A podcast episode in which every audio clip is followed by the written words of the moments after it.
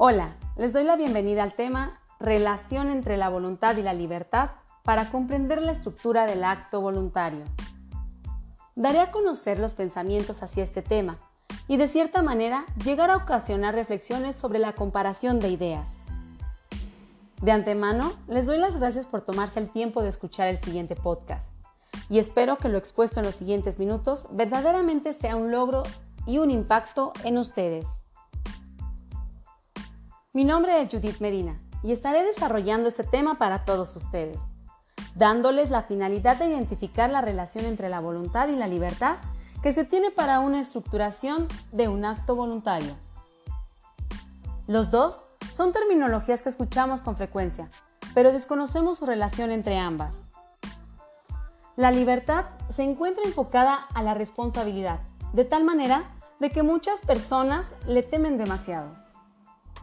Para empezar con el tema, es importante definir los términos de libertad y voluntad en el sentido de la psicología. La voluntad es extendida como la aptitud de decir y ordenar la propia conducta, propiedad que se expresa de forma consciente en el ser humano, para realizar algo con la intención de un resultado. En cambio, la libertad es uno de los valores más importantes del ser humano. En sentido amplio, es la capacidad humana de obrar según la propia voluntad. A través del tiempo, existieron diferentes autores que realizaban pensamientos profundos y definiciones de las mismas, adoptando la presencia de la voluntad dentro de la libertad. El filósofo griego Sócrates consideraba que una persona solamente requiere la inteligencia para hacer distinción de lo bueno o lo malo, de tal manera que la inteligencia le permite tomar al hombre las acciones correspondientes en base a la voluntad propia. Determinaré la relación entre la voluntad y la libertad. La relación que se tiene en la voluntad y la libertad tiene como base la mejoría en las relaciones del hombre en un espacio de armonía, con lo cual se podría erradicar en situaciones y obviamente carentes en la humanidad, como la pobreza, la inseguridad, la violencia, que hoy en día los problemas de verdad que son los que se tienen. El acto libre es aquel que procede del sujeto, sin estar sujeto a ningún tipo de regla, teniendo como presencia la manera en que interviene la voluntad. Todos nos hemos encontrado en una situación de actos libres, por lo cual es preciso mencionar que la búsqueda de la felicidad como tal no es un acto libre, ya que es una búsqueda incesante que no es propia de la naturaleza. Para que un acto se considere en términos de libertad, debe contener los siguientes puntos.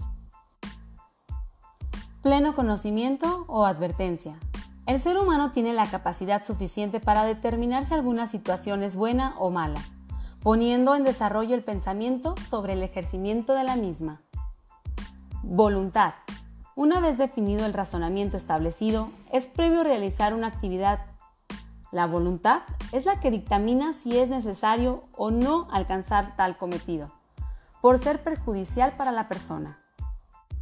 La voluntad opera principalmente en dos sentidos de manera espontánea, debido a la motivación y al convencimiento de realizar ese algo, como el querer salir de los problemas o el querer salir adelante, salir a pasear con alguien, o tal vez iniciar una afición o un pasatiempo, organizar una reunión, asistir a un entrenamiento.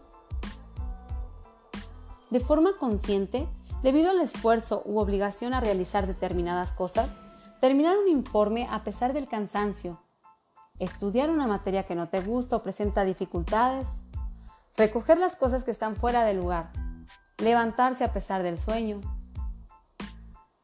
Todo esto presenta un ejercicio de voluntad, porque se llega a la decisión de actuar contando todos los inconvenientes.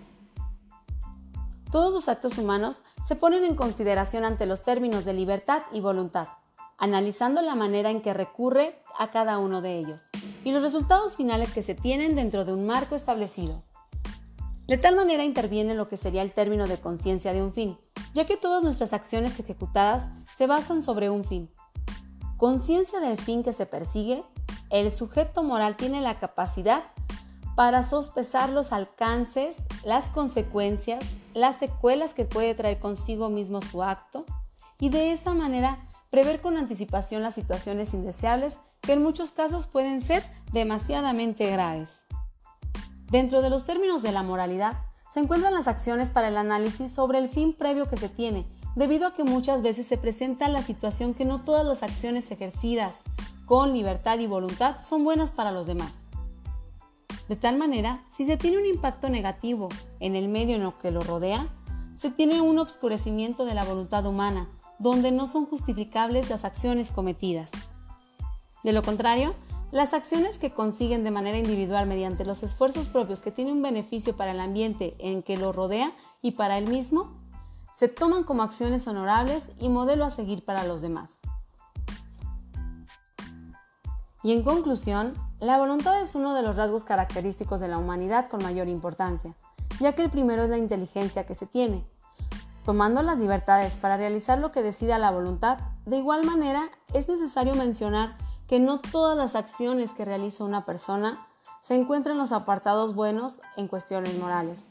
También se tienen situaciones provocadas por actos malos que solamente se llega a una destrucción física o personal. Para la elección de los actos buenos o malos, siempre dependerá de un análisis que tenga una persona, contando con la libertad de inclinarse sobre los hechos buenos o los hechos malos.